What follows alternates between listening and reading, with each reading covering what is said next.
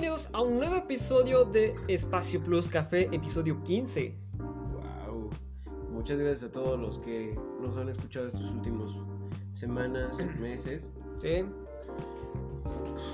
¿Qué tal? Empezamos diciembre y iniciamos con un mood, mood diferente, ¿no? ¿Sí te acuerdas que una vez te dije que olía diferente cuando iniciaba el, el mes? Sí. Sí, pero es, es un olor extraño, ¿no? O sea, Huele a Navidad. huele a Navidad, pero Yo cada vez que pienso en Navidad lo relaciono con manzana y canela. No, yo, no- yo no le puedo. eh, Es un olor atmosférico indescriptible, güey, ¿no? O sea, a veces hasta se combina con tantito olor de carbón quemado o este. o olor del ponche, a- cosas así, Ponche güey. huele a manzana canela. Y a tejocote. A tejocote, A tejocote Aparte. muchas veces. a lama. Yo nunca le he encontrado aroma al lama. Huele a humedad. Es exacto, es humedad, pero pues eso huele. Está muy gordo. Perdón. No si ustedes güey. pudieran ver esta escena, el gato está intentando trepar algo, pero está muy gordito para hacerlo. Perdón. Sí, estamos. es- bueno, entramos en un mood en el que la gente le vale madre gastar. gastar a lo pendejo, ¿no? Que en regalos, que, que en el aguinaldo, que. Bueno, no tan a lo pendejo porque ya podemos decir que ya van a, ya van a ser bien las cenas de Navidad familiares. ¿Crees? Algo que no le salió bien hace un año. Ahora sí. Pues supongo que la situación actual se está prestando para ello, a excepción de esta variante que parece el nombre de enemigo de Transformers. Omicron. Esta variante que viene de una mutación sudafricana. Sí. Pero ya estamos en una época diferente. Diciembre. Sí, Ya estamos entrando en el primer, segundo domingo de Adviento. ¿Tú sabes de dónde viene esa tradición? Es alemana, creo. Igual que el árbol de Navidad. Exacto.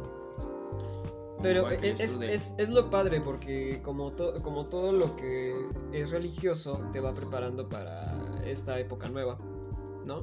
Se le llama el nuevo este año, el, el nuevo año este sacramental, ¿no? Así es. Que empezó hace una semana. Básicamente no estuvimos para decirles feliz año nuevo, pero pues Bueno, según la, li- la religión cristiana, ¿no? Según la religión este, católico cristiana. Y e- es, es, es interesante porque esto le vino a dar otro color, ¿no? Al- a, la festividad, a la festividad de la Navidad. Pues ya a través de las personas pueden salir a pasear. Obviamente, evidentemente con sus respectivas mascarillas y sus medidas Ajá, sanitarias. respectivas medidas sanitarias. Pero sí se ve muchísimo más actividad. Y eso está padre en cierta parte. Porque nos podemos evitar o crear esta idea de que una falsa normalidad y que nos está ayudando a a sobrellevar mejor las cosas. Exacto. En sí, no sé. Son cosas que me causan algo de conflicto, ¿sabes? Eso está chistoso, ¿no? Porque me acuerdo que después de la, de la, de la segunda dosis de vacunación, me acuerdo que pasamos directamente a verde, güey. Fue, fue el, digamos que fue la tasa más alta de vacunación en ese entonces, ¿no? Todos querían vacuna, güey. Nadie quería, nadie quería infectarse de, de la anterior a esta. ¿Cómo se llama? La, la beta. Nadie quería infectarse de esa madre. Entonces dijeron, no, a la mierda, vamos a vacunarnos todos. Que bueno, es este es aplaudible el hecho de que los jóvenes que están entre la edad de los 18 a 27 pues le entraron, ¿no? Y algunos que pues dices, güey, o sea, hay muchos que le tienen miedo a la aguja. ¿no? Yo soy de esos. Exacto. Pero pues sin embargo tú fuiste el que me vino diciendo, no, que checa lo de la vacuna y que la chingada. Y yo te dije, no, ya nos toca, vamos a vacunarnos de nuevo. Sí, es algo súper necesario. Eh, Ya ver, estas temporadas también a mí me saben un poco menos dulces porque me enfermo. eh, Así que es temporada de muchas enfermedades respiratorias horribles. Sí, sí. Por, ajá, por supuesto, porque va a entrar ahorita la, la, este, la temporada de vacunación contra la influenza, ¿no? Si se puede vacunar, no, el doctor me recomendó que lo hiciera. Pero no ahorita, pero sí que lo hiciera. Sí. Sí, yo me acuerdo que iniciando este año me vacunaron contra la influenza estacional. Muy bien. Sí, entonces pues básicamente enfermarme es un desmadre. es, es, es difícil que yo me enferme, ¿no? Y pues, no sé, podemos platicar un poco ¿Qué recuerdos de la Navidad tienes? Puta, güey. ¿Qué- Yo, yo me acuerdo que siempre nos tocaba a nosotros la cena de Nochebuena a, a nuestra casa.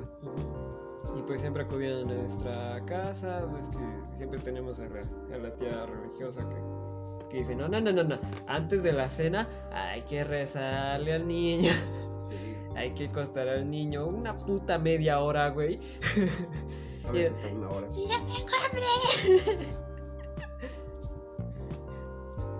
No, o sea, yo, creo- yo creo que muchos le pararon a la comida antes de las 7 para que le entre todo lo que hacía de cena mamá, ¿no? ¿Qué hacía de cena? Hacía pavo, ¿no? Una vez hizo, nunca hizo pavo, güey, hacía pierna. Hacía pierna, ¿verdad? Ahora Sí, de cerdo mechado. O en Coca-Cola. Que digo, es la parte interesante. De hecho, ahorita todo va a saber a manzana canela, cosas dulces, Exacto. jengibre, A Perón Golden. pero un golden. Hablando de Perón Golden, últimamente me he cruzado con clientes que, bueno, siempre, la, siempre lo primero que me dicen, oiga señorita, El cabello largo. con el cabello. No, y digo, sí, no hay pedo. ¿Y, sus pe- y tus pechos? Sí, exacto. Eres la mujer más fea que conozco. Sí, o sea, me, me daría más gracia si no viera su cara de vergüenza después de, ay, no, joven, discúlpeme. No, yo solamente, no se preocupe. Estoy bien. Dígame, señor. Sí, pero esta, una vez, en esta última semana, me había llegado recientemente uva blanca. Yo. Entonces, este. o sea, er- literalmente llegó una señora bien amable, bien, bien, buen- bien buena onda, ¿no? Oye, amor, y esta. la chica". Y me dijo, oye, ¿no tienes esa manzana como moteadita? Le ah, la manzana gala, ah, sí. Y ya le la llevé a la manzana gala. Me dice, ah, sí, cierto. Y o sea, yo, yo soy de esas personas que, que me familiaricé muy rápido con el mo- modus operandi del. del con el modus operandi del servicio al cliente de, de, bueno, de Walmart, ¿no? Que pues este, tienes que dar opciones, ¿no? Entonces pues yo le presenté aquí. Tengo la manzana gala, tengo Perón Golden de Chihuahua y la manzana Granny Smith. Y dije, sí, de esa ya la llevo. Para los que no saben, el verdadero nombre de la manzana verde es, el, es la Granny Smith. Carísima la hija de la chica. Pero deliciosa.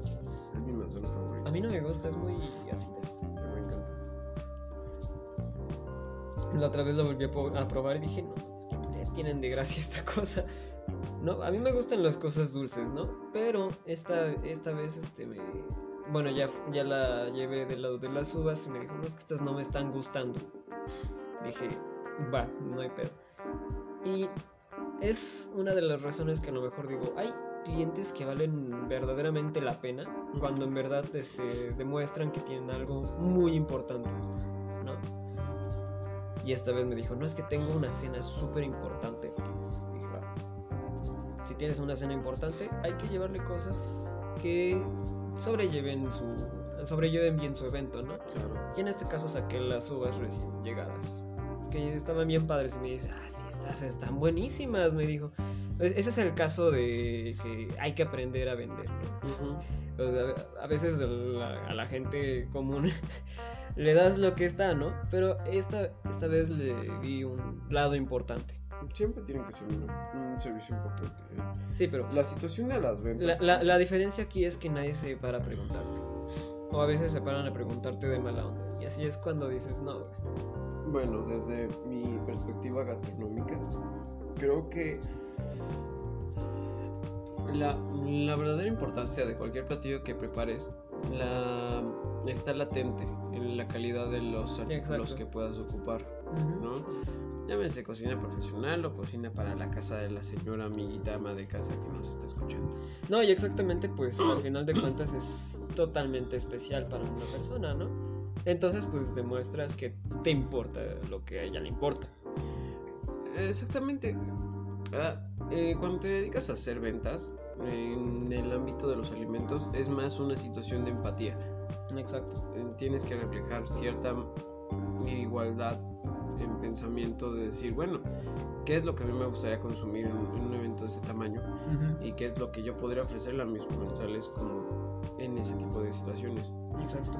En la Navidad se presta mucho a eso, para un juego gastronómico interior muy padre, en el cual latente, está latente la calidad del producto en el que estás trabajando y aparte también te ayuda muchísimo la creatividad que ponga cada persona. Porque, por ejemplo, hay muchas variedades de, de ensalada de manzana. Exacto. Soy fan de la ensalada de manzana. Sí, no, la me la paso en el baño toda la noche, no me importa. La puedes hacer con diferentes tipos de manzana y, o sea, que queda superior, cabrón. Queda genial. Super York. Super York.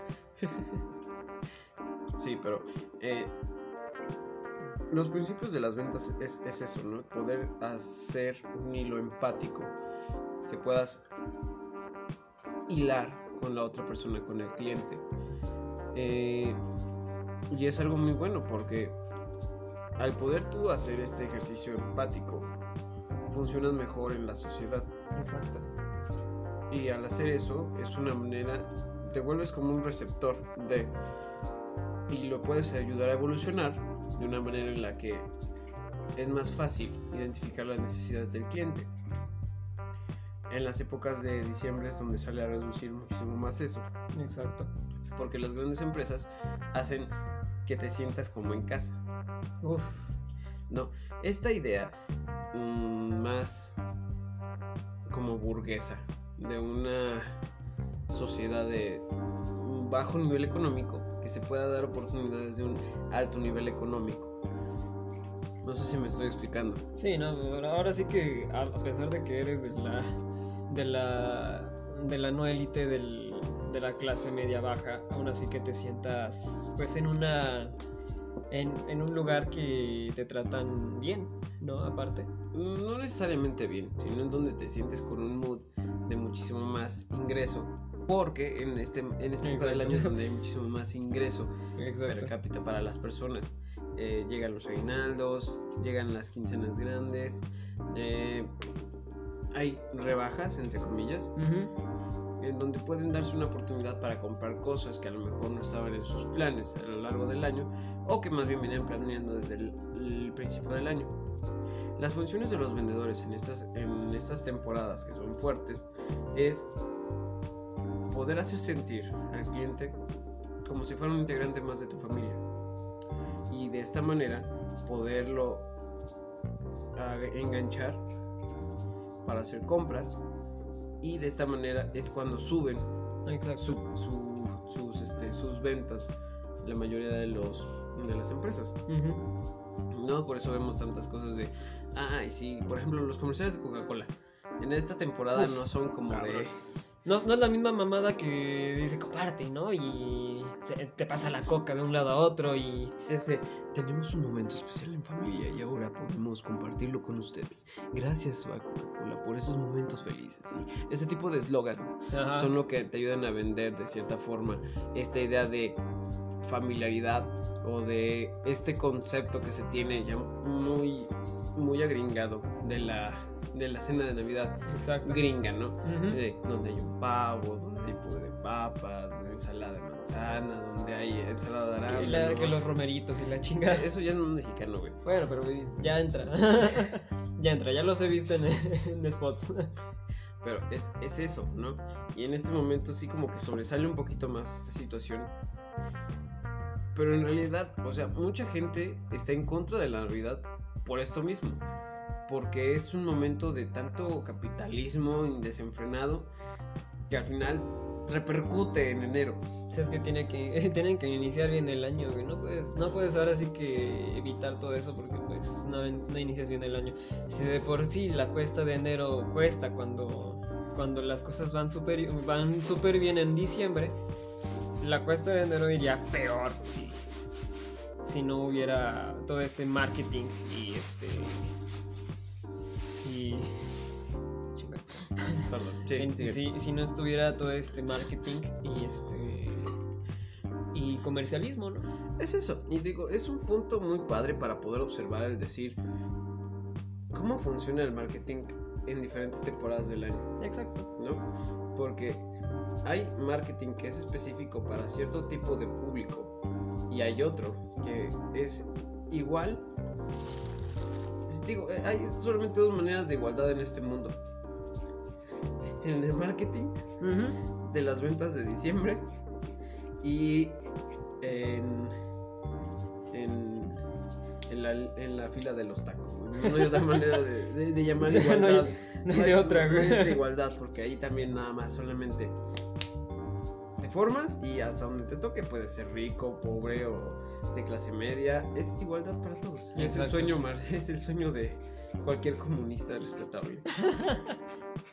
Pero en esta parte del consumismo, digo, no sé cómo lo tú.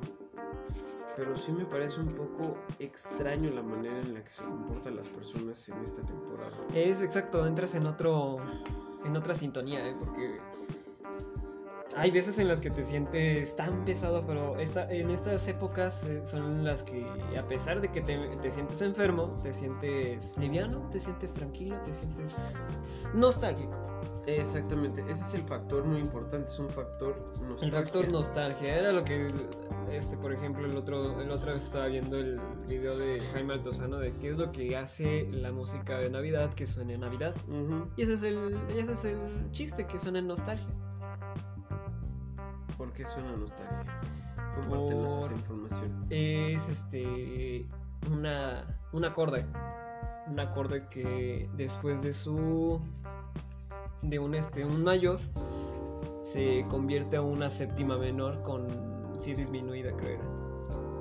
Con una 5 disminuida, ajá. Y después recaer otra vez en mayor. Es una situación. Desde el, desde el punto de vista de las ventas, como estamos hablando, el jugar con el factor nostalgia es traer los recuerdos de la niñez a las personas. Esta emoción, alto, este, antes de que empecemos a hablar de este tipo de cosas.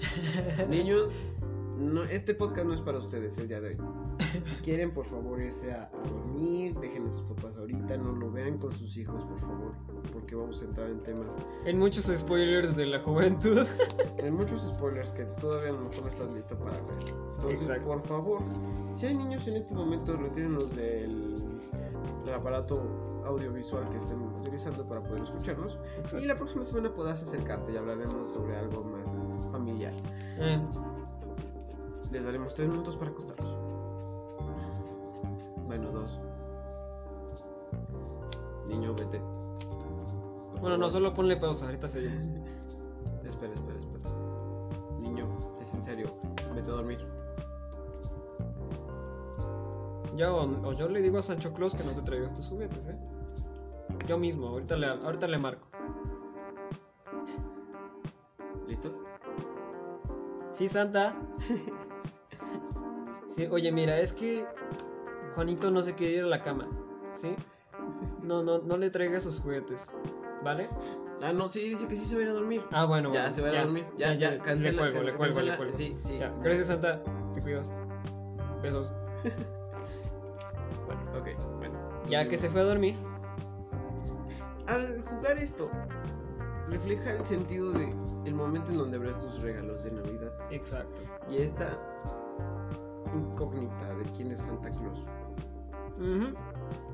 O los Reyes Magos. Con los Reyes Magos. O el niño Dios. O Quetzalcoatl, si es lo que quieres. ¿Sabías que en los 30 Quetzalcoatl era el Santa Claus? No manches. Sí, en 1930 tu- en México hubo una Navidad en la que ca- prácticamente se habló de que no era Santa Claus el que traía juguetes, Era sino Quetzalcóatl. Quetzalcóatl. Ah, mira. ¿Te imaginas que eso hubiera funcionado? Hubiera estado poquísima madre. Duérmete o si no, Quetzalcóatl vendrá a sacarte el corazón. Duérmete y, por favor, en vez de cartas, hubiéramos dejado corazones de papel en el arbolito. Sí, así tipo origami, ¿no? Que... Ándale, unos corazoncitos así de papel, de origami, con tu cartita. Eso hubiera estado muy padre. Es más, a los papás que nos están escuchando, creo que deberíamos empezar esa tradición. Dejemos a un lado el capitalismo estadounidense con Santa Claus. Y, y todas Fusionemos estas lo de una forma más mexa. ideas- Ujú, Quetzalcóatl. San Estadio, si quieres. Pero eso hubiera estado muy padre. Ajá. ¿Cómo sería una, una, una Navidad que estuviera más cercana a nuestras raíces prehispánicas?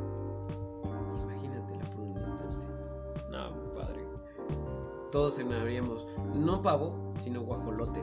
Eh, O guajolote pibil. Porque se prestaría mucho a la situación, exacto. por ejemplo, ¿no? Sí. O, o, o unos romeritos ya hay. ¿Cuál es el primer indicio de una cena navideña aquí en México? Mm. No lo sé. ¿O desde qué momento se empezaron a preguntar, oye, tenemos que cenar este día, ¿no? Es, es un día muy especial, güey. Pues mira, ah, según mis datos, que ahorita tengo así como que recientes en mi cabeza, Ajá. eh, toda esta situación de enseñar la Navidad y de lo que se volvió arraigado nacionalmente a los mexicanos a, a través de la enseñanza evangélica de los hispanos, tiene mucho que ver con, con- con esta idea de cómo les enseñamos una religión que ellos no entienden, pero que se puede acercar mucho a lo que ellos desean. Ok. ¿Sale? Eh, la mamá de Huitzilopochtli. ¿Cómo se llama? Yo no me acuerdo. Bueno, ¿te acuerdas que hay una que según era una mujer con falda de serpiente? Ajá. Bueno, les voy a tirar un poquito su mundo a todas las personas que creen o no creen en esto. No se le apareció ninguna virgen a Juan Diego, ¿De acuerdo? ¿ok? ¿Eh? Alguien la pintó a la Virgen de Guadalupe como un reflejo en una tradición oral de esta misma persona, de esta misma figura. Entonces, al hacer una virgen y decir en esta parte que está comprobado según por el Vaticano toda esa situación de que hay una basílica de Guadalupe que atrae a miles de feligreses, pero es que específicamente es una virgen, no, no güera, es morena. Eh, Aparte, tiene a la luna debajo, o sea, es, es- es una imagen. El manto con las estrellas del cielo. Es, es algo que le podrías dar sencillito, una explicación religiosa que empata mucho con la idea prehispánica. ¿Sale? Muchos de los dioses prehispánicos, Quetzalcoatl, todo eso, usaban ese tipo de ornamentos. De acuerdo. ¿Sale? Tenían que ver con cosas astrales, de los astros, de su movimiento. Sí, algo muy cosmo, cosmovi, cosmovisiológico, ¿no? Exactamente, tiene una cosmovisión más profunda en el cual reflejas el cielo estrellado de la ciudad. Y, y todo esto conlleva, en, en su concepción, a ese momento en donde hablan de que en realidad no se le apareció un español, se le apareció a la persona más humilde, ¿no? que era Juan Dieguito que fue por el agua del, del- de rosas de la Virgen de Guadalupe para curar al padre. Y de ahí vienen todas estas enseñanzas de las cosas que le dijeron a Juan Diego, que aún nadie puede explicar realmente si sí pasaron o no. El Vaticano dice que sí. Porque pusieron la, este, la basílica. Cuando tienes una basílica es que ahí hubo una aparición de una virgen. Pues se supone que ahí, eh, ahora sí que dicen que la Virgen de Guadalupe es de las favoritas del Vaticano, ¿no? ¿Sí? Sí, porque la, la hicieron santa patrona de toda Latinoamérica. Ajá. En, en cuando el Papa fue Juan Pablo II. Mm, sí. Y él, y él adoraba a esta Virgen en- en- como en unión de enseñanza. Y de paz, realidad- ¿no? Y de paz entre las naciones de América Latina. Y en ese momento estaban fluctuando muchas en, en una situación política muy tensa.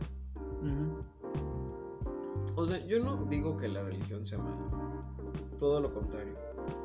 Según la pirámide de Maslow, hay una parte donde tenemos que depositar nuestra fe, que es una de las necesidades básicas del ser humano. Exacto. Si no tienes en qué depositar tu fe, Estás perdido. no te sientes completo como persona. Pero es que esta idea de una virgen, específicamente con esos rasgos más indígenas, morenita, y que aparte es la madre de todos, aludiendo a esta parte también del matriarcal de la sociedad mexicana, si quieres verlo así, solamente de México. Y no solamente de México, sino de mucha América Latina. Sí, porque básicamente la imagen de la madre es la, pues, la más fuerte en La protectora. la protectora del La hogar, cuidadora. el pilar del hogar. Entonces, esa fue una de las herramientas que utilizaron los españoles para poder enseñar quién era la madre de Cristo. Exacto. Y se, y se convierte en esta otra parte que se aleja un poco del, del cristiano común de, del occidente o de Europa De Europa. y se viene a convertir en esta devoción católica que vivimos en América Latina. En esta parte de... que- Oriente y Mediterráneo. Es, es eso, ¿no? La, zona. Sí. Entonces, bueno, esa es una de las, de las herramientas que ocuparon.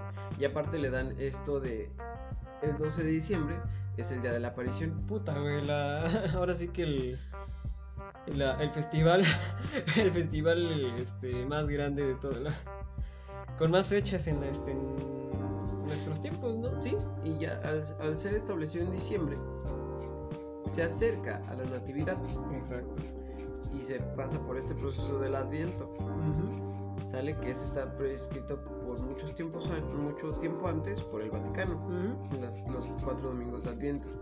Entonces hay una fecha en medio, que es el 12 de diciembre, que es para nosotros la época en donde se empiezan a hacer las celebraciones navideñas. Ujú. Iniciando por ahí. Famoso Guadalupe hasta- este, es Guadalupe Reyes, exactamente, hasta el Día de Reyes. Eh, Entonces, esa manera de poderle explicar a, a una persona indígena quién es Dios, inicia por ahí. ¿Quién es Dios hijo? Pues tiene una madre. ¿Y dónde está esa madre? Pues ahí la tienes. Y, y ella con su divinidad y toda su pureza está aquí y te cuida. Y, oh, volvemos a esta parte de las ventas. ¿No? Ya te vendieron una idea con la que puedes empatizar. Porque como también es tu madre, también tienes que amarla. Y como ella te cuida, Pues tienes que amarla. no la tienes que amar. Nunca pensaron que llegaremos a ese fanatismo, ¿no? Que mucha gente Tan rebasa. Llega, güey, gente llega a millones. Millones llegan al pinche, al este, al- a la basílica, güey. ¿sí? Millones de personas. O sea, esa, esa, ese lugar se llena de gente año tras año. Que bueno, quieras o no, por eso se ha mantenido la Basílica de Guadalupe con este, Pues ha mantenido, ¿no? Sí. a, a final de cuentas se ha mantenido a flote. Y que pues lo, lo- lo tienes que convertir en un lugar turístico, porque si no, no es, Exactamente. no es este, no es el, no es el lugar al que una persona común acudiría, ¿no? O sea, si solamente estuviera la basílica, ah, bueno, llegaste solamente a una iglesia na- nada más, una iglesia más. Pero en este caso, pues cambia mucho, ¿no? Porque tienes la explanada gigante, tienes la basílica de un lado, la otra antigua del otro lado que ya está cayendo, y tienes todo ese recorrido por el monte. Exactamente. Bueno, pasando del día 12 de diciembre, entramos a esta parte del el 16 de, diciembre, es cuando se empiezan las posadas. Las posadas son la manera que pudieron hacer a través de un recorrido corto a enseñarles los misterios, los primeros tres misterios. ¿sale? Que son cuando Jesús estaba en el vientre de María. De acuerdo. Al hacerlo, les enseñan el primer, la primera parte del segundo capítulo de la Biblia, del Nuevo Mandamiento. Digo, del Nuevo Testamento. Del Nuevo Testamento. Perdón, Nuevo, Nuevo Testamento. Ahí está la manera de vender. Es una de las maneras de vender más efectivas en toda la historia, cabrón. Sí. ¿Cómo? Sí. ¿Cómo chingados haces que un indito se ponga a leer los primeros capítulos de la Biblia? Bueno, del Nuevo Testamento. Dáselos como una fiesta. Exacto. Y ahí es donde se, se crea esta parte Güey. que se adoptó. La tradición de la fiesta está desde los tiempos prehispánicos. Si no te habías dado cuenta. Sí, no, si tú lo sabes. Ujú, La tradición de las fiestas está desde tiempos inmemorables. ujú. Y como saben que aquí en México y Latinoamérica son puta fiesterísimas, güey. Pues obviamente bendecirlos de una forma que lo pudieran festejar. Exactamente, es como digerido y a la boquita. Con pulque y mezcal, pero chido. Exacto, y se, y se hace esta concepción de la posada que se volvió arraigada mexicanamente. sí. ¿Sale? Y tenemos las piñatas, el ponche, las pastorelas. Ya te lo voy a comentar en alguna ocasión, ¿no? ¿Qué? Lo que son las pastorelas. Mm, igual una personificación, ¿no? Bueno, una, ajá, Ok. una personificación. Estos padres que llegaron a los primeros conventos franciscanos, como el, la- el convento que tenemos aquí en Tlaxcala,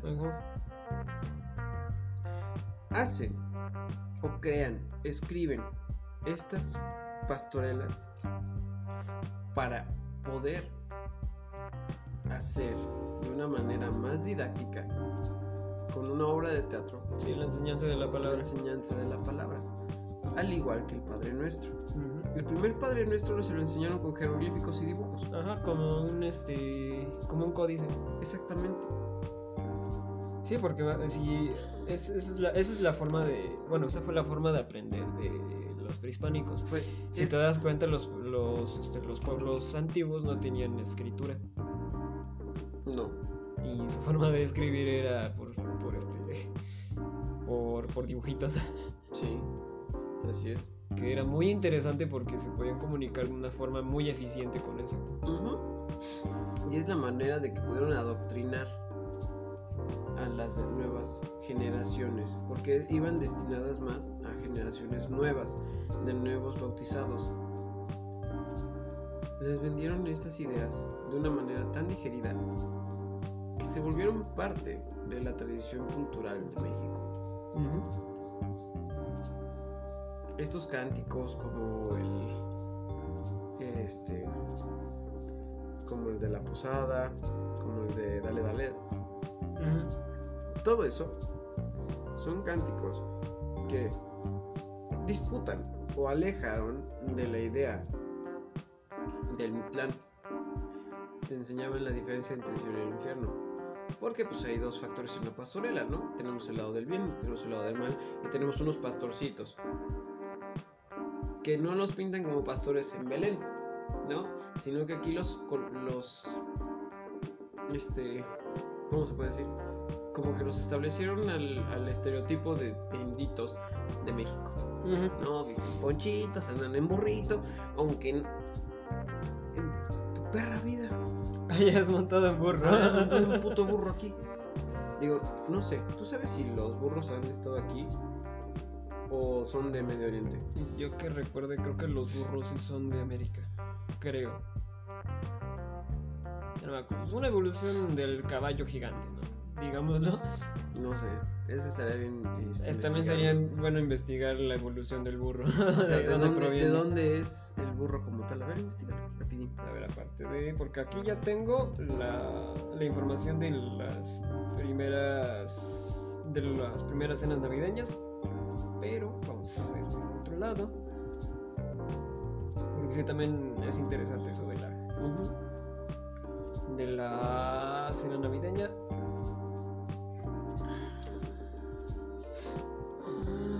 ¿Cómo lo pondría? ¿De dónde provienen los blues?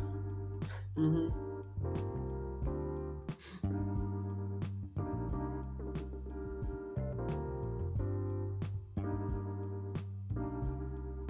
Vamos a ver cómo ha jugado. Ecus asinus deriva del asno salvaje del norte de África. Es africano. Generalmente es empleado como animal de carga en el sur de Europa. También viven muchos burros en Irlanda, donde fueron introducidos desde España a cambio de caballos durante la guerra napoleónica. Entonces sí es del oriente, es de occidente. De Occidente. Y es específicamente, creo que es sudafricano. No, de, de oriente. De oriente otra vez mediterráneo, ¿no? Burrolandia. Burrolandia. Sí, hay, hay una isla de burritos Eh. donde corren libres y felices en México. ¡Qué loco! Pero bueno, pues entonces regresamos a esta parte, ¿no? Exacto. Entonces vamos a verlo por este lado. No sabían los antiguos prehispánicos que chingados era un burro. Eh. Un caballo. no tenían forma de, de entonces de de transportar en México, ¿no? Utilizaban güeyes. Utilizaban güeyes. Ah, bueno, todo. Güey- Güeyes, no, ¿Güeyes? güeyes, otros cabrones que sa- usaban para cargar. Ajá. Mm, Por ejemplo, Ah, otras personas. Sí, ¿no? ¿No Macario? Macario no tiene un burrito, güey. ¿Sabes cómo cargaba su leña? Con otros cabrones. No, con su- en su espalda, güey, con un trapo en la frente y con y todo amarrado así, y así jalaba.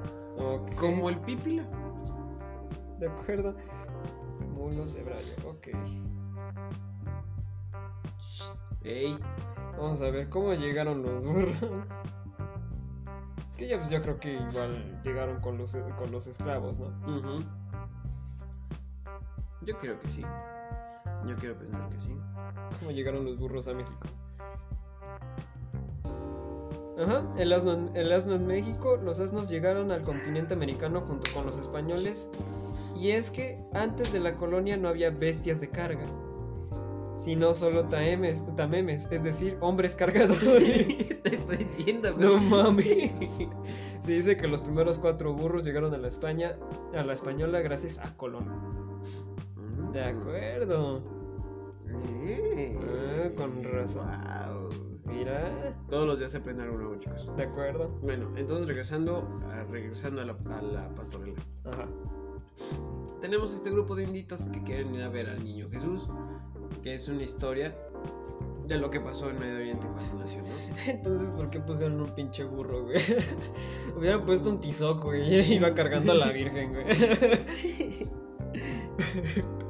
Pero, pero los idealizan, o sea, se la hubieran relevado, güey. funados, güey. No, si se hubiera habido, si se hubiera habido más, este. Pues más real, ¿no? O sea, A lo mejor, pero imagínate ya en esta parte, ¿no? Ya pasó la conquista, ya somos pseudo españolizados y acontece esta situación, ¿no? Y bueno, volviendo a la pastorela, te pintan como que eres un indio, indio no de peyorativamente, sino, Sino de la de sociedad indígena. sociedad. Y vas, quieres ir a ver a, a, a Diosito. Y ya no te lo pintan como que tienes a Tezcatlipoca de un lado y a Quetzalcóatl del otro. ¿No? Que es lo más parecido a, estos dos polos. Sino que te ponen a la imagen del diablillo. Y a la imagen, Y al imagen del ángel. del arcángel, ¿no? Ujú, del arcángel Gabriel que los cuidaba y seguían la, la, la estrella de Belén. Exacto. Cosa que no pasó en México, que era imposible que ellos lo pudieran ver. Pues, güey, aquí tenemos a un Belén a 27 kilómetros, entonces no hay pedo. Bueno, pero no es este Belén. ¿va? Pero entonces, ahí nos separan de la idea de que tenemos un solo camino a la muerte, que es el Mictlán. Sino que hay dos, es el cielo o el infierno. Y entonces ahí empieza esta parte de moralidad que aplica la iglesia. Que puedes tener actos buenos y actos malos. Y es la manera en la que entra este aprendizaje. Esta es la manera en la que te empiezan a vender la moralidad. Los principios básicos del catolicismo en México. De esa forma. Y es la manera de venta la que los hace repercutir actualmente en las tradiciones mexicanas más arraigadas. El marketing más antiguo del mundo. ¿no? Exactamente, güey. ¿Ves como todos bailando en este pinche podcast? Entonces, pues ya tenemos el camino del bien y del mal y un Jesucito. No sabes por qué lo quieres ir a ver. Solo sabes que el niño es puro amor y el niño es, es el verbo hecho hombre. Y vas a ir a verlo. Y aparte tienes estas canciones de los peces en el río y el niño del tambor y toda esta jerga nacional que se volvió tan popular. Que al final hasta Mijares y las Pandora lo cantaban. Luis Miguel. Luis Miguel también tiene sus villancicos. Entonces, se vuelve tan nacional que de esa manera es como nos vendieron la Navidad. O sea, la Navidad para nosotros no era una celebración habitual. ¿Sale? No había. Sí había una celebración para el cambio de, de temporada, de otoño a invierno. Sí, pues sí. Y la festividad se dedicaba. No me acuerdo qué decía. Sí, no, y solamente era puto frío, puto calor, ¿no? Una puto frío, puto calor. Exactamente. Pero al, al incluir esta parte de una nueva religión, sesgan a la sociedad a inclinarse hacia uno de esos tipos de actividades, ¿no? Porque como tal, no existía una concepción de Navidad. Pero te venden esta idea que se parece mucho a lo que te habían platicado siempre. Peregrinaciones sí había. No. Ok. Había pueblos que viajaban en peregrinaciones a Teotihuacán. A Tenochtitlán. O la misma peregrinación que hicieron lo de, de del Tehuantepec hacia Tenochtitlán por órdenes de Huitzilopochtli para construir la ciudad. Entonces, hay, hay una situación de paralelismos entre los dioses prehispánicos y que tenemos arraigados de nuestras civilizaciones antiguas a estas nuevas civilizaciones que acabaron de llegar a colonizarnos. Todo se vuelve un paralelismo. Es como si, si fuera casi simétrico. Si lo viéramos desde la perspectiva ya más mafufa, podemos decir que el arcángel Gabriel es Huitzilopochtli, Teotihuacán, de Tenochtitlán, no es un lago donde hay una pinche águila devorando una serpiente en posición de batalla, sino que ahí al final hay un niño Jesús. y todo el pueblo que salió de una ciudad perdida va a buscarlo. Es este mismo paralelismo que tenemos compartiendo de la historia de Oriente Medio y de la historia de las raíces prehispánicas. Por eso fue tan sencillo vendérselas porque era algo en lo que ya creían. Era algo parecido. Es algo parecido, exactamente. Son paralelas las historias. Que si se cuentan así de frente, pues te lo podrás. Si yo te explicara la creación de Tenochtitlán de esta manera, ya más evangelizada, me la creerías. Porque es algo muy parecido. Puta, pinches españoles plagiadores, güey, la vez. Es que no fue plagiación. hay una cosa que se llama neoculturación. Ah, ok. ¿Vale? El concepto de una neoculturalización. Hay dos, hay dos formas de colonizar. De incluir cosas en tu cultura a huevo. Después de una, de una colonización. Existe una deculturación. Que es lo primero que hicieron los españoles. Sí. Enterraron los monumentos, enterraron las cosas y encima construyeron putero de iglesias. Como fue el caso de Cholula. Taparon una pinche pirámide de un putero de cosas y arriba pusieron una virgen. Esta virgen le empezaron a contar que el güey que la trajo era un fraile que venía de España, que no la quiso traer, que la dejó allá en su casita y dice que, venía en el barco y que cayó una tormenta y que se venía moviendo y de repente sintió dentro de su sotana, se sacó y ahí estaba la virgencita rezándole y que la mostró al cielo y de repente se acabó la tormenta. Y llegó con bien a, Veracruz y de ahí viajó a Cholula y ahí le pusieron su iglesia.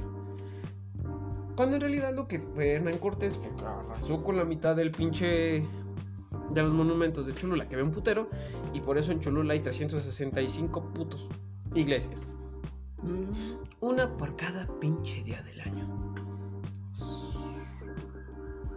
Cholula es un caso específico porque es una de las iglesias más grandes que hay en todo el, el espacio mesoamericano. Pero es la más oculta. Sí. Porque literalmente le echaron tierra y se volvió un cerro. Y arriba del cerro está la iglesia de la Virgen del Rosario. Esa es una deculturación en donde empiezas a quitarle cosas a los a las culturas que vas colonizando de una manera agresiva, de una manera grotesca. Pero viene esta parte de neoculturación. La neoculturación es como este proceso que se lleva paso por paso para educar y reculturalizar el pensamiento y el sentir de las civilizaciones que estás dominando. Es una manera como que más humana, si quieres verlo de esa manera. Que de todas maneras te están quitando cosas.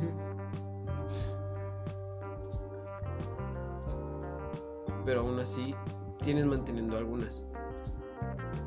Y está la culturación, que es la manera más linda de hacer las cosas. Que es donde una, una civilización acepta su dominio y empieza a jalar cosas de la otra cultura. Aprovechándolas.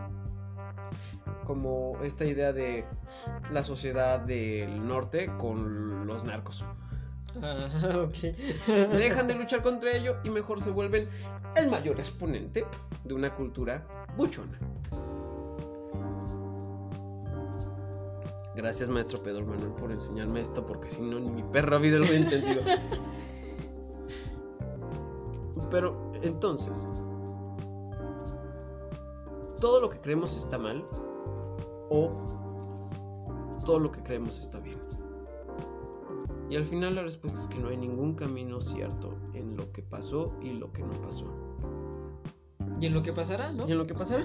Porque si bien es cierto, la cultura vino, bueno, la iglesia vino a adoctrinarnos de una manera muy suavecita y alauquita. Pero al final de cuentas, gracias a eso, mucha gente ahora tiene algo en que creer. Como puedes tachar algo que religiosamente te hace creer algo positivo, que es malo. Y viceversa, ¿no? Algo que eh, podría resultar tan puro y tan buena onda de decir, no, cabrón, o sea, no te estamos diciendo que, que puedas matar como en el Antiguo Testamento, no, güey, te estamos diciendo, ámense unos a otros y dejen de comerse personas en tamal, ¿no? Y se vuelve est- esta parte de decir. Perdón, pausa dramática.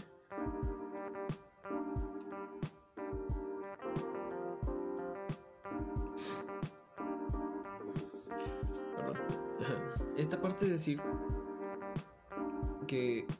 ¿Cómo puede ser, como estaba diciendo, algo de lo que te dan tan, tanta paz y tanta moralidad Ajá. que es malo? Y, y- y- y entras en conflicto, ¿no? Sí. Bueno, ya pasando, re- retomando el, el- el tema principal. De ahí existe esto, que es la cena de Navidad. Yo creo que los primeros banquetes se celebraban afuera de los conventos. Porque, digo, mucho de la comida que comemos actualmente fue Ajá, fue, eh, fue idea de hablado, la- hablado mestiz- del mestizaje tradicional. Fue hecha por las monjas Ajá. en los conventos. Sí, como el chile en nogada, ¿no? El guajolote en mole, el mole, ¿no? Y, y- y este tipo de, de cosas que fueron como en realidad una serendipia. No, las puras monjitas llegaron de, un- de una vida españolada, si quieres, donde vivían con muchos lujos y vienen aquí a un pueblo donde prácticamente no hay nada. No, no hay carnes de res, no hay carne de cordero, solamente hay carne de, de, puerquito, de, de perro, de perro y de pollo, guajolote. de guajolote. Y, y entran en este conflicto, ¿no?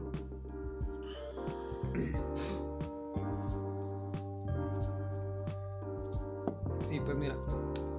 De la página directa del INA dice: Los viñuelos, el ponche y la colación encuentran su origen en la Roma antigua, en Inglaterra y durante la colonia. Ahorita como lo estás diciendo. La habitual cena de Navidad es un condensado de tradiciones y sazones que encuentran su origen tanto en la antigüedad romana como en el mundo prehispánico, pero que mantiene un sello mexicano y una profunda advocación religiosa, detalló el químico José Luis Curiel, especialista en nutrición y gastronomía.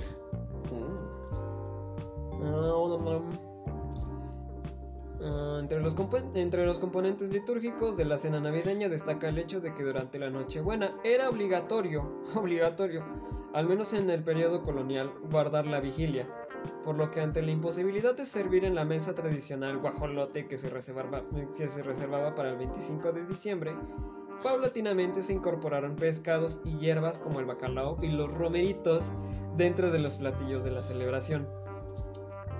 Dice, el guajolote era desde el siglo XVII un elemento insustituible del arte culinario colonial, puesto que incluso en el reglamento de alumnos de la Real Pontificia Universidad de México se especificaba que para aprobar los exámenes de profesión era necesario obse- obsequiar ejemplares del ave a sus diferentes sinodales.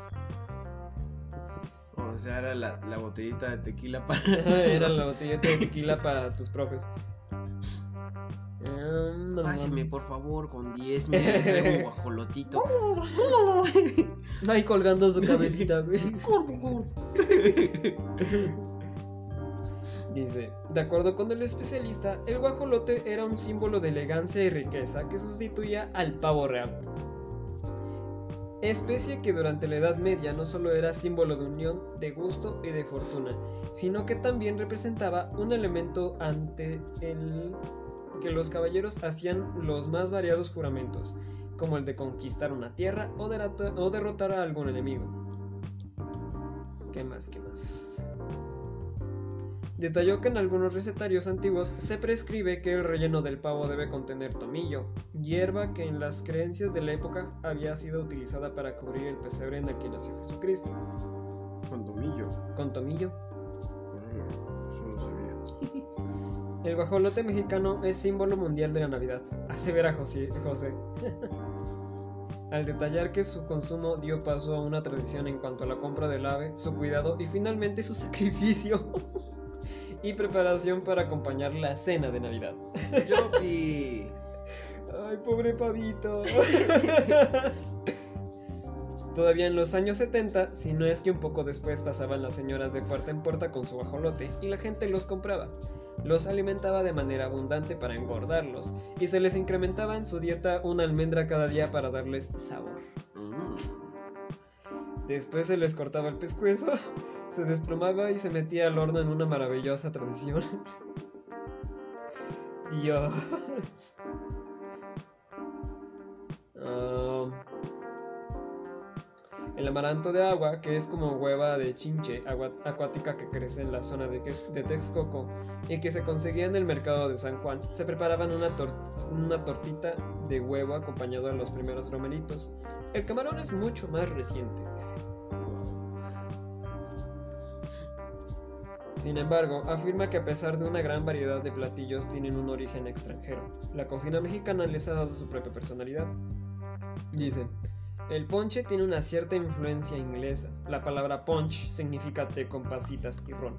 Ajá. Pero nosotros somos más astutos. ¿Para que, le agre- ¿Para qué le agregamos una gran cantidad de frutas de la época como tejocotes, lima o guayaba, elaborando un caldo extraordinario?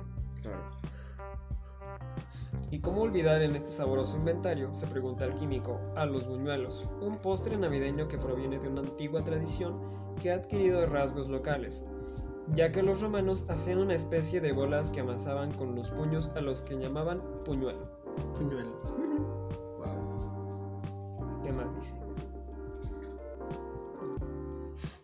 Af- pero sin duda afirma, las posadas y la colación son dos de los ingredientes más importantes en las festividades navideñas en México. Las primeras sugieren ex profesco como un mecanismo de evangelización en el que a través de la representación del nacimiento de Jesucristo se enseñan los elementos más importantes del catolicismo. Lo que ahorita me estabas diciendo. Exactamente.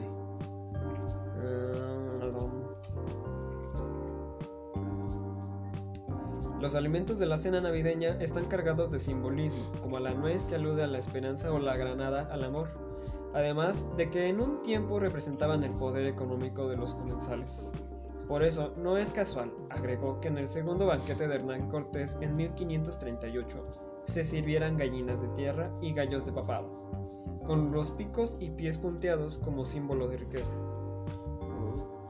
Sin embargo, si bien todas las tradiciones sufren ciertas modificaciones al paso del tiempo, como sucedió con el conejo y el cordero que han caído en desuso para estas fiestas, hay otras que permanecen, que, que permanecen, que forman parte de nuestra identidad y de nuestras cocinas, por lo que difícilmente tendrán cambios en el corto plazo, concluyó. Bien. Ok, bueno chicos, vamos a preparar un poquito más de café y regresamos porque les tengo la historia de la piñata. De acuerdo. Ok, regresamos chicos.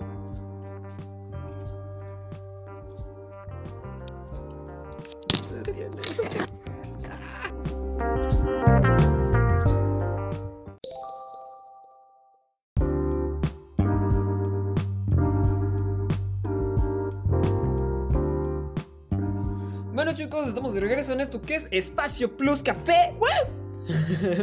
¿Qué fue eso? no lo sé. Y ahora un pequeño sponsor. Amigo amo de casa, amiguita ama de casa, niño que nos está escuchando aunque le dijimos que no escuchara desde el segmento anterior. ¿Tú qué disfrutas comprar esa piñata en el mercado que crees que es muy mexicana? ¿Que crees que te ves chido rompiendo, rellenándola con tejocote y naranjas aunque nadie le gusta eso y que solamente buscas los dulces? ¿Crees que eres mexicano? Pues déjame decirte que es una tradición muchísimo más antigua de lo que podrás imaginar. Ok. ¿Sabes de dónde vienen?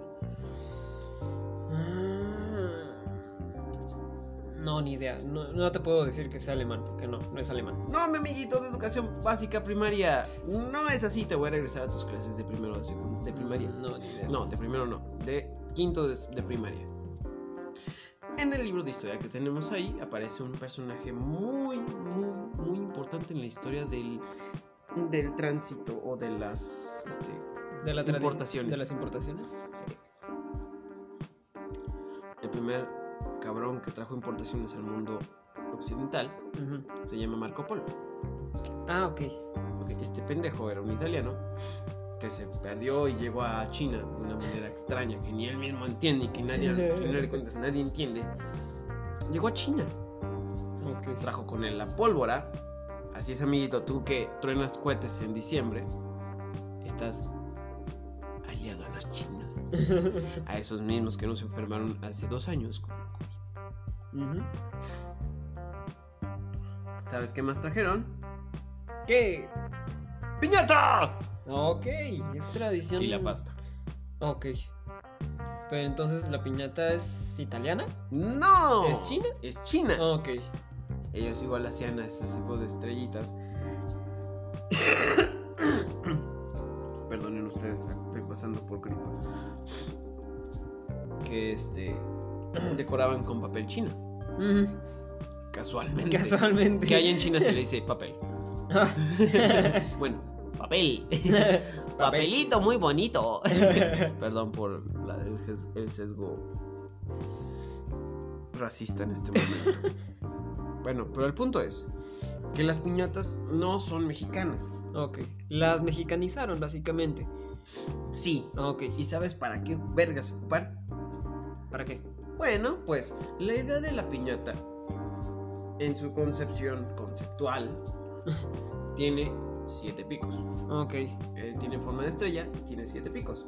¿Sabes por qué son siete picos? La rosa, la rosa de Adviento, iba a decir, la rosa de los de los vientos. No, son los siete pecados capitales. Ah, chinga. Ajá. ¿Recuerdas que en el bloque anterior hablamos sobre el bien y el mal en las posadas? Sí. Ok, aquí tenemos otra muestra fidedigna de que es una evangelización plagada de, de cosas que a la gente le gustaría hacer. Eh, ¿Cómo romper algo malo?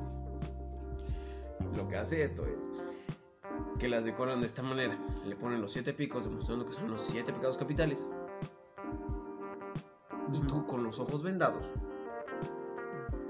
porque no puedes ver nada sin la, sin la, sin el palo que es Cristo.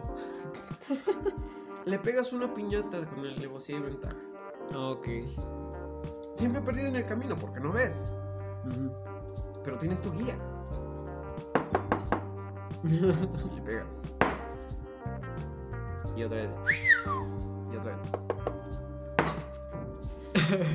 Claro que hubo muchos fracturados, porque antes se hacía con estas vasijas de, de barro. Ajá. Se sigue haciendo.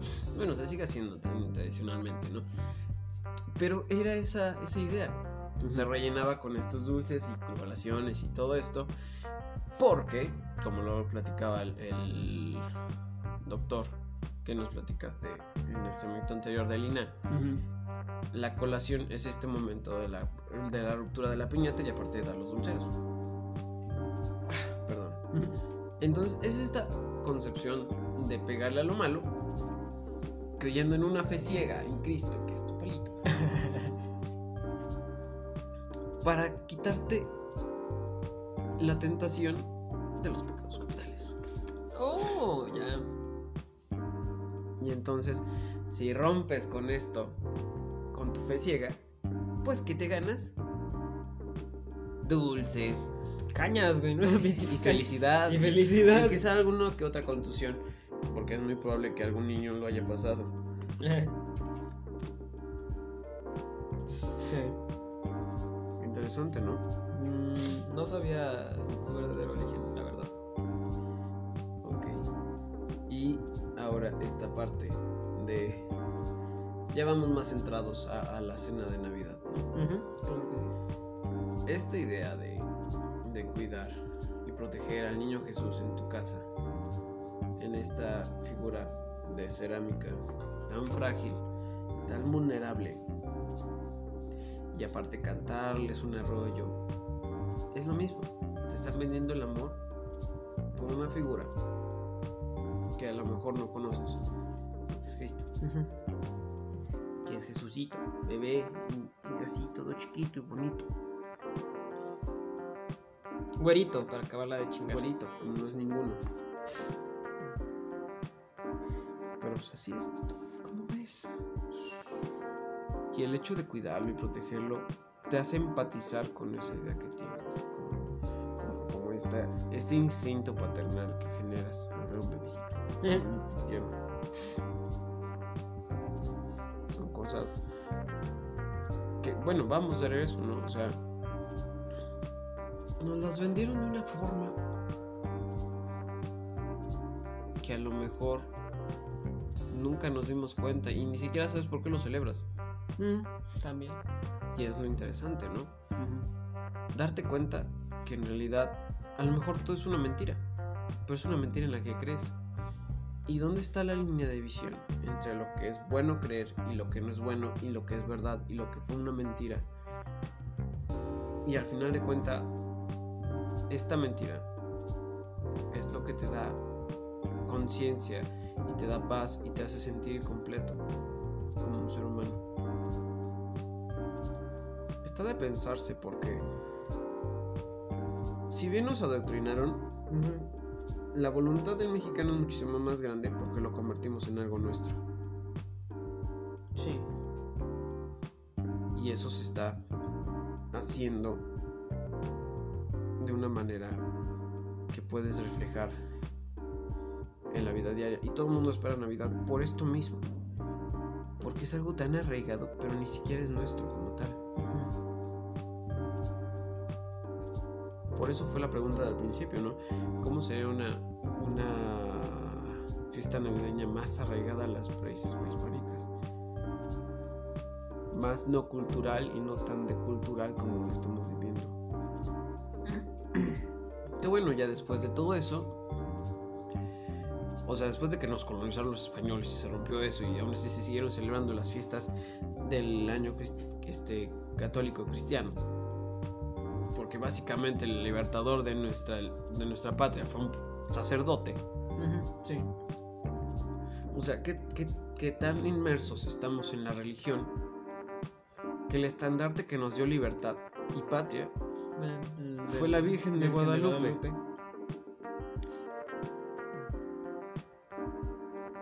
¿En qué estamos depositando nuestra fe realmente? Pues en ese, en esos casos yo creo que era por esa visión de libertad que se buscaba, ¿no? Y como, y como ahora sé que lo estaba, mm, ¿cómo decirlo? Lo estaba ocupando para una imagen más, más libertadora. Que pues ahora sí que para decir, voy a defender tus derechos con la imagen de la Virgen de Guadalupe. Es nuestra imagen, ¿no? Como un emblema del batallón como un emblema, como protectora. Exacto. Como un vendedor ofrece una manzana porque se puede idealizar como ellos. ¿Estamos creyendo en marketing? También, posiblemente. Estamos creyendo en, en una manzana o sea, imagínate que en vez de la Virgen de Guadalupe hubiera sido un estandarte de una manzana. Si la gente empatiza con esa manzana y cree en esa manzana, te van a seguir. Y las manzanas estarían súper carísimas, güey, no mames. De por cierto, están caras, güey. ¿Sabes qué más está, qué, más está bien puto caro? El tomate y el jitomate. Sí, porque no es temporada, güey. El frío se congelan las, las huertas y es ah, más las complicado. Las queman. Los quema, bueno, no se quema el frío, sino las, las hace más feas, las pudre, las congela sus moléculas de, de agua y se hacen que se, tengan una consistencia fea. Las desnaturaliza. Es algo tan burdo. Y bueno, ya dejando aparte esa parte de sí se vuelve muy mexicano y nos da identidad al frente del mundo y lo que quieras. ¿Y en qué momento empezamos a vivir una Navidad tan americana?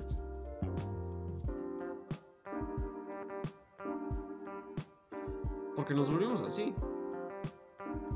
Pues, güey, los tienes aquí arriba, mames. Y aparte de volverse potencia mundial, es como si controlaran México también, ¿no? Pero no solamente en el, en el ambiente socioeconómico, sino también en el psicológico y en, y en la parte de los recuerdos. O sea, nos vendieron una idea de Navidad que si de por sí ya tenemos regada algo, ahora está muchísimo más cambiado. esa fue una culturación. Pero ¿sabes qué es lo más chistoso? Que no tuvo que haber ningún movimiento directo, fue más indirecto. Exactamente. Fue una culturación porque fue la misma sociedad la que adoptó ese tipo de tradiciones. ¿Sabes por qué? Volvemos al, al tema del principio. La gente en esta época piensa que tiene más dinero. Y se quiere sentir de un estatus más grande, como lo decía el doctor. ¿Qué refleja un estatus alto de, un estatus social? La familia americana tradicional. Los suburbios americanos. La señora con pernado de tupé y el señor con una camisa cuadro sonriendo en la foto de Navidad con un pavo en medio y Coca-Cola sobre todo la Coca-Cola. Amo Coca-Cola. Una imagen de la Coca-Cola, por favor, patrocíname una, una imagen de la cultura pop súper este súper visible en nuestra sociedad. Exactamente. ¿Cuándo has visto una fotografía de, de, de, de, la familia navideña con Pepsi? No, aquí no. Te lo creía en Estados Unidos, pero en México no. Tampoco en Estados Unidos, güey.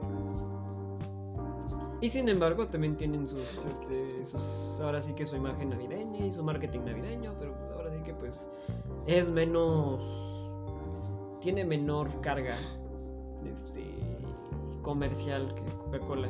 Sí. Claro, claro, o sea, el que más invierte, más, más espacio gana. ¿Sabes quién le puso el traje rojo a Santa Claus?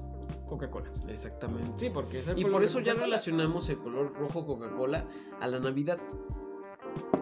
No, hombre. Que está Y eso es lo más interesante del caso.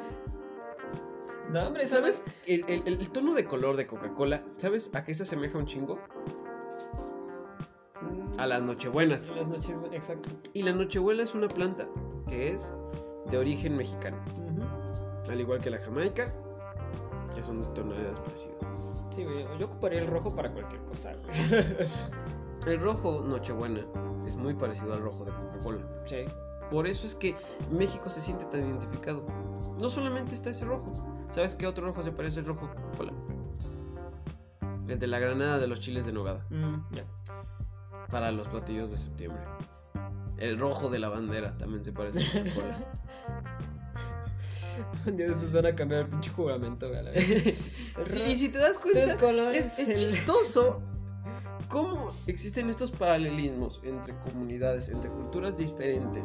¿De qué era el verde? El verde era de la. del. este, del. de los olivos, ¿no? De la bandera. No, los colores de la bandera es el rojo por la sangre de nuestros héroes derramados. eh, perdón, el rojo es de la sangre de nuestros derramada por nuestros héroes, el blanco es la paz y el verde es este los campos. Ahora imagínate, van a Y en medio tenemos una serpiente chingándose una víbora. Digo, una, un águila chingándose una serpiente. Ahora me imagino que en vez de que sea rojo por la sangre de nuestros héroes, rojo porque nos encanta la pinche coca. No, Coca-Cola, güey. O sea, al entrar a un mundo globalizado, industrializado, nos venden este tipo de cosas. sí. Y regresamos a esta pregunta. ¿En qué estamos creyendo? ¿Dónde recae nuestra fe? En un señor gordo que se supone que entra por las chimeneas donde México apenas si tienen ventanas. Y se las ha arreglado por... ¿Qué te gusta? ¿Unos mil años? Menos, como 500 años. Pinche Nico loco, güey. Por 500 años. Aproximadamente desde el año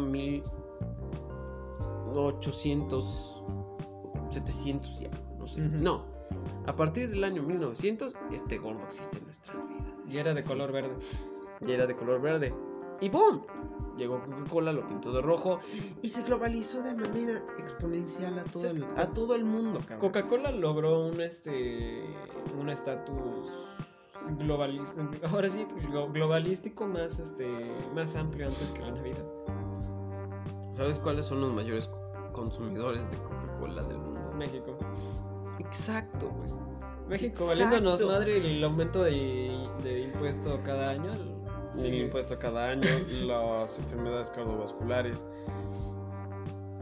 Sí. la alimentación básica de la gente. O sea, no puedes comprar un litro de leche. De tu canasta básica, pero sí te puedes chingar dos litros de coca al día. Sin pedos. Y es ahí donde recae eso un poquito la idiosincrasia del mexicano. Estas tradiciones, que no son tradiciones, pero son tradiciones familiares. Perdón, estoy confundiendo términos. Estas costumbres, que no son tradiciones mexicanas, pero que se volvió una costumbre. La diferencia entre una tradición y una costumbre es que las tradiciones son arraigadas culturalmente y las costumbres son repeticiones de esas sociedades. Una tradición es el Día de Muertos, una costumbre es poner el, el altar. Una tradición es mm, celebrar a la Virgen de Guadalupe. La costumbre es hacer un tapete de, de De flores, ser, ajá, de. O de acerrín. Esa es la diferencia entre una tradición y una costumbre. Entonces, ¿en qué momento estas costumbres de sectores específicos empezaron a arraigarse ya más?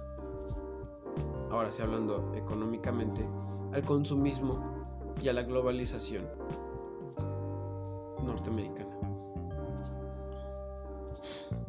¿Y en qué momento estas costumbres nos alejan de las tradiciones que nos habían impuesto? Y aún así hay una tradición más anterior que podremos bien sintetizarla. Porque hay un paralelismo.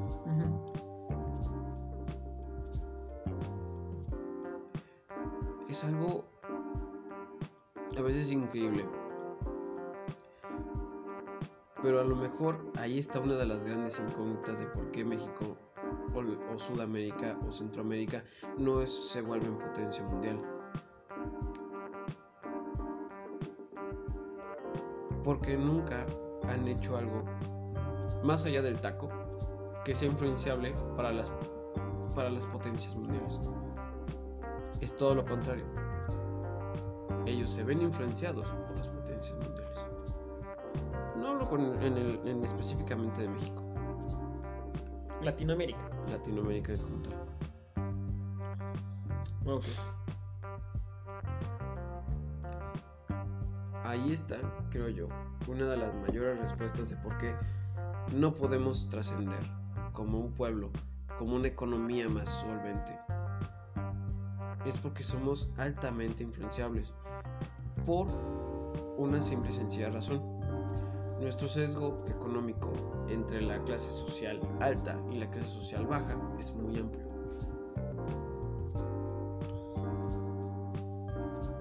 Solamente el 4% de la población ostenta el PIB más alto. Los demás vivimos con el 1%, el 2%. Y hablo de la población en general,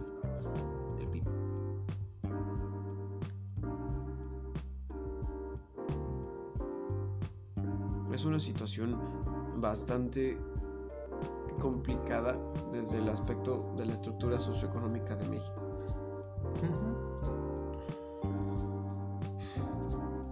Pero es muy interesante observarlo desde aquí. No desde, desde, por ejemplo, esta trinchera que es este audio que ustedes están escuchando. De no existir Spotify no poder estar hablando de esta manera, Exacto. ¿no? Pero es porque somos altamente influenciables y porque seguro a algún cabrón se le ocurrió en México, pero no tenía el ingreso per cápita para poder lograrlo. ¿cuál, es la- cuál era la forma más sencilla? Venderlo. Exactamente. Y ahora adaptarlo, como muchas veces se ha hecho, a la cultura mexicana. No lo de nosotros solamente. La cotorriza, Roberto MTZ, que son como que el este Richo Farrell, que lo ocupa para poder hablar. La corneta. Corneta. la corneta. Son cosas que a lo mejor a veces pasamos por alto. Porque estamos acostumbrados a vivir así. Influenciables. Entiendo que la, mucha gente no, no está preparada en este tipo de ámbitos, ¿no? O sea, nadie se, se pregunta el porqué de las cosas. Es una bendición que la gente ansiosa podamos poseer. eh, que todo el tiempo estamos preguntando por qué. ¿Por qué? ¿Por qué? ¿Por qué? Y al llegar a estas resoluciones es intenso. Porque te das cuenta de las grandes fallas, pero tampoco tienes una solución. Yo no podría poner ahorita así en, en- En la mesa. en la mesa una solución a- al problema del por qué no podemos progresar. Es, ah, bueno, ese sí es el problema. Porque no tengo el estudio. Porque no tengo la, ni una idea para poder reestructurar socioeconómicamente a México para que volvernos potencia mundial.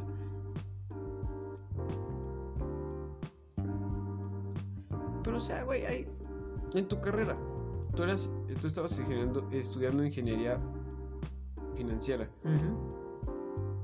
¿Cuántos de los güeyes que, con los que estudiaste crees que están pensando en esto? No. No, la fin- ahora sí que la finalidad de la ingeniería. mm, Pues ahora sí que los está moviendo más a mover dinero, dinero, dinero. Y es Nada el más que- capitalismo estúpido de Estados Unidos. Exacto. Sí, y pues. Güey, una de las mayores fijaciones de, de, de mis.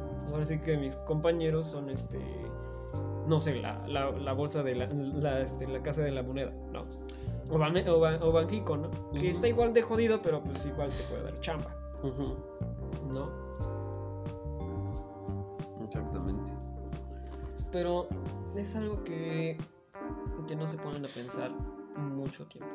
Inclusive tardaron en ponerse a, a pensar en qué pasaría en, este, en una posible pandemia. ¿No? A mí me tocó todavía esa plática. ¿No? Hasta que viene una pandemia.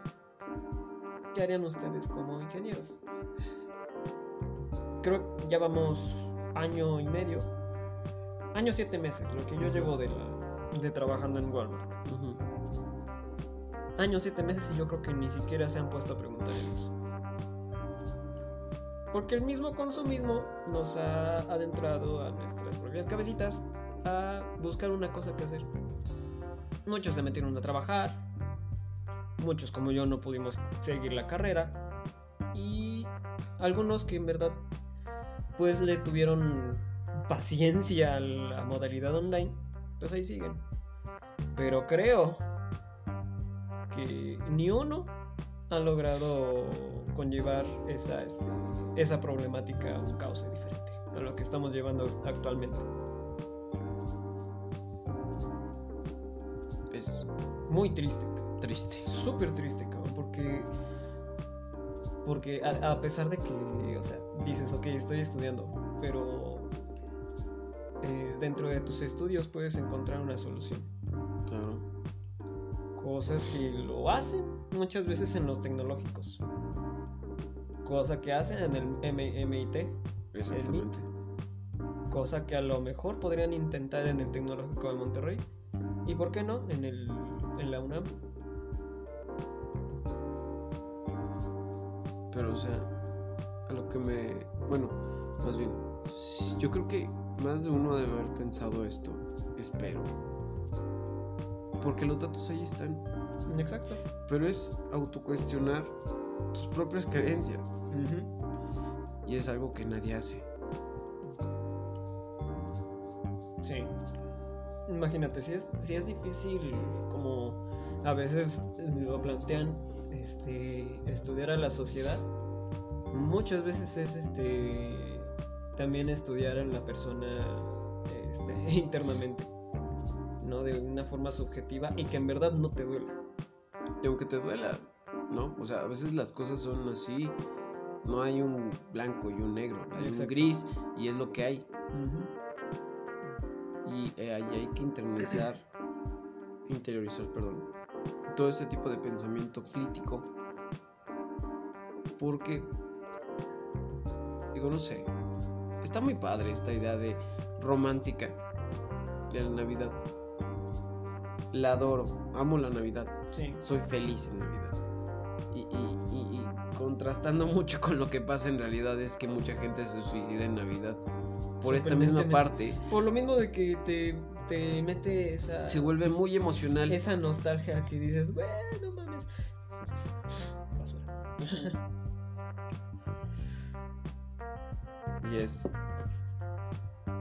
Es esta parte de construir tus creencias. No, pero, o sea, también aparte, no creo que sea la la- sean las únicas dos fechas muy importantes para este, juntarte con la familia, ¿no?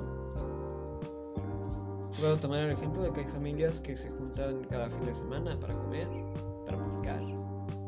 Que bueno, en parte algunas de las pláticas son para para para tragarse a la, a la perra de la familia, ¿no? Pero pues ahí está la familia que se apoyan, se ayudan. Y a veces hacen lo que muchas familias hacen. Echar para atrás muchos sueños. Es bueno y aparte es malo. Pues si no tiene ni pies ni cabeza tu plan, pues obviamente te van a echar Bueno, eso sí. ¿No? Eso es obvio. Pero dudo que muchas familias se sienten a hablar sobre la estructura cultural que tiene la celebración que están haciendo. O sea, no creo que alguien en medio del arrullo del bebé empiece, ¿y por qué estamos haciendo esto? Ajá, exacto. No, es solamente te mueve la emoción, te mueve la emotividad del momento. Es que es como una fiesta, güey. ¿O acaso en una fiesta te vas a preguntar por qué chingado estoy bailando la Macarena con otros 700 güeyes? que no No, conozco. O, ah, exacto, o, o por, o por qué chingados te- eh, eh, o por qué chingados ya es costumbre bailar el caballo dorado en bodas, bautizos, 15 años. porque es algo que se hace en conjunto, porque es algo que se siente bien, como tú lo dices en Navidad. Y sentarte y, y después, después de una buena plática chingarte tu pavo, este, ya está el tío pedo de, de ese lado del sillón. Pero es lo chido, güey, porque, o sea, en esas ocasiones rescatas cosas del pasado y en ese mismo lugar creas cosas que ibas a recordar el siguiente año. no, te van a cagar, pero va a ser divertido. sí, así es. Pero aún así, creo que en la época en la que estamos y después de lo sucedido en los últimos dos años, interiorizar o preguntarse por lo menos el porqué de las cosas de una sociedad que es tan rica de cultura original. Creo que es un ejercicio obligado de esas mismas partes de la sociedad que se dicen ser liberales. Porque te puedo, te puedo comprobar que los mismos güeyes que alzan la voz contra el gobierno van a misa los fines de semana. No solamente es el gobierno, de hecho. Sí, no siempre va a haber dos caras de la moneda. O sea, hay, algo atrás. Exacto. Elías Calles fue el primero en mandar a la verga a la iglesia. Ah, sí. Y surge la cristiada como un, como una, un movimiento para permitirte el libre albedrío. Que no está mal. Pero, pero, pero esta decisión del libre albedrío se ha vuelto una situación de un libertinaje religioso bastante amplio. O sea, lo, entendimos mal. Tu libre albedrío no sirve para elegir si quieres ser cristiano, católico, si quieres ser mormón o testigo de Jehová. Tu libre albedrío debería darte la capacidad de entender, sí, creo en esta figurita. Creo que hay algo muchísimo más grande que yo. Creo que hay una inmensidad en el universo y creo que hay algo que no puedo contestar. No puedo entender por qué existo. No puedo entender completamente por qué estoy aquí. Sé que tengo un futuro y sé que hay algo que me precede. Pero en esta conjunción de ideas, en esta misma libertad de entender que tu persona aún hay cosas que no puedes contestar y hay cosas que sí puedes contestar. Ese para mí es el libre albedrío. Que puedes elegir creer y, aún así, no, y aún así cuestionarte tu propia existencia y cuestionarte las cosas que para mucha gente son costumbres o tradiciones y aún así no dejar de realizarlas. Porque puedes vivir muy feliz, ah, siguiendo celebrando Navidad bien, así, o cualquiera de todas las celebraciones que tenemos en México, año con año y mes con mes. Pero ¿en dónde caen? ¿En dónde están estas mentes efervescentes que levantan la voz para hacer el cambio verdadero que realmente necesita el país? No clavándose en ideas retrógradas o en, en ideas que has vivido por chingos de tiempos, si realmente quieres hacer un cambio, no partes desde la idea de una misoginia, por ejemplo. No partes de la idea de señalamientos, sino desde el porqué de esa idea.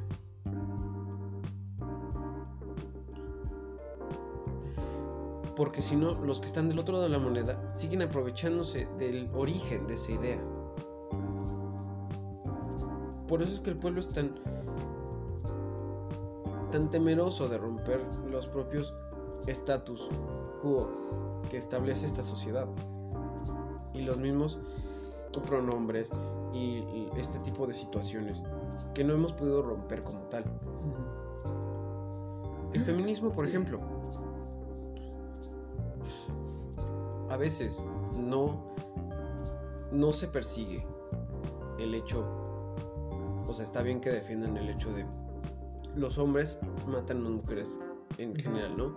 Y, se, estipuló que un feminicidio es forzosamente, ya sea hombre o mujer, es un acto de violencia contra una persona por situación de género.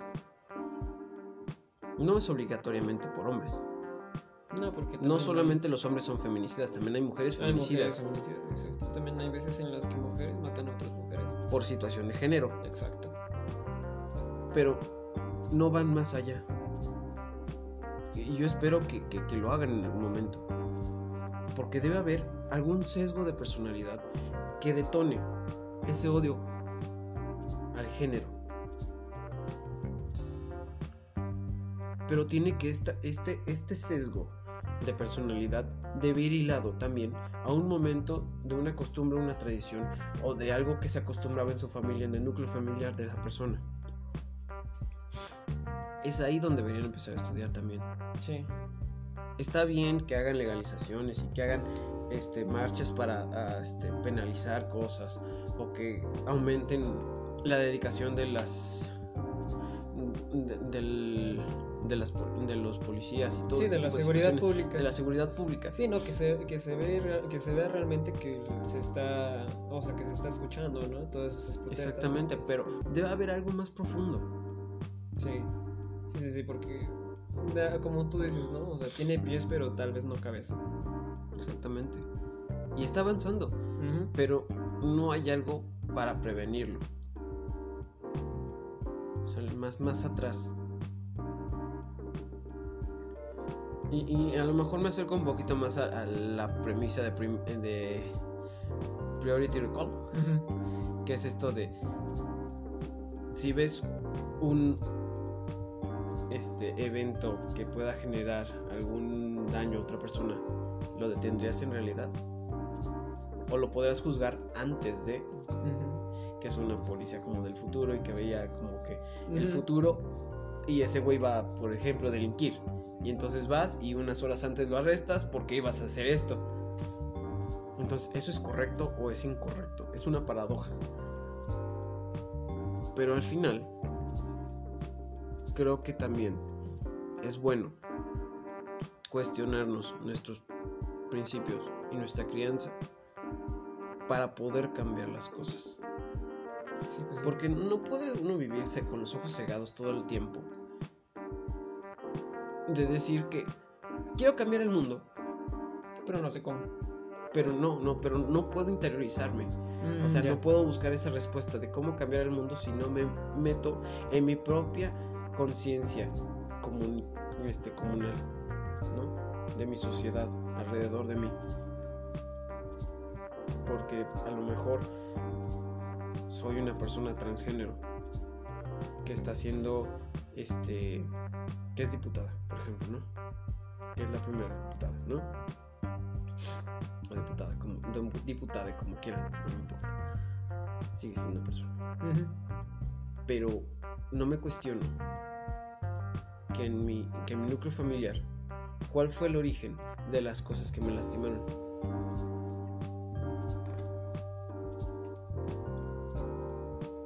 porque ahí es donde se tiene que, que, tratar de encontrar la respuesta. Y cómo ese ejemplo puede aplicarse en las nuevas generaciones para evitar hacer eso. Había un proyecto que me gustaba mucho en la escuela de Mati, que es Escuela para Padres. Y eso estaba muy bien. Porque te enseñaban de cierta forma a entender cuáles son los principios que nos hacen tener una mala crianza con nuestros hijos cuáles son los sesgos. Y para conocer todos esos comportamientos tiene que haber un estudio. Y para hacer ese estudio, pues tienes que estudiar a otras personas que han pasado por eso y encontrar rasgos similares como la criminología.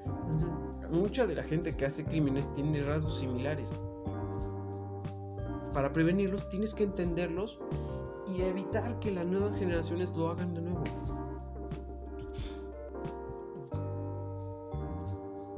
yo no sé si estoy buscando una utopía. Mm. Pero creo que ya no podemos seguirle colgando esferitas al árbol y seguir marchando en las calles diciendo que el gobierno es culpable de todo.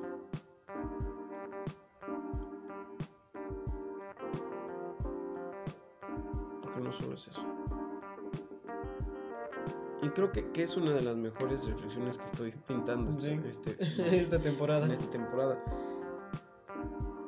Porque de verdad hay que cuestionarse. Todo el tiempo hay que cuestionarse uno mismo. Eso te lleva a la autorrealización. ¿Y quién quita que si lo cuestionas y lo, lo, lo puedes hacer? Una hipótesis de las situaciones que te han pasado y el por qué eres así. Puedes encontrar que hay gente pasado por lo mismo y encontrar similitudes. Y puedes ayudar a erradicar un poquito las situaciones que, que te lastimaron a ti y que puedes prevenir para las siguientes generaciones. Discriminaciones, daños psicológicos, el porqué de muchas cosas. Tal vez así podremos avanzar más rápido.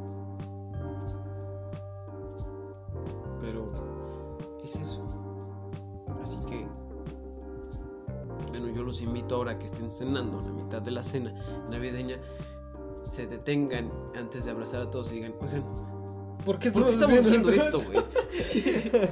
o sea, abuela, ¿sabes en realidad por qué estamos haciendo esto?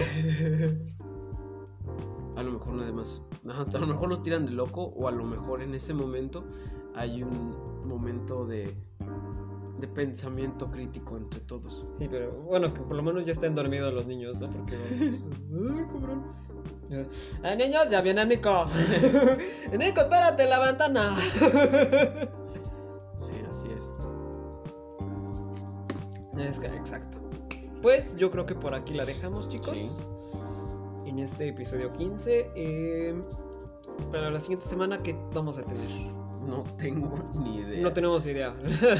No he planeado este mes. sí, eso sí.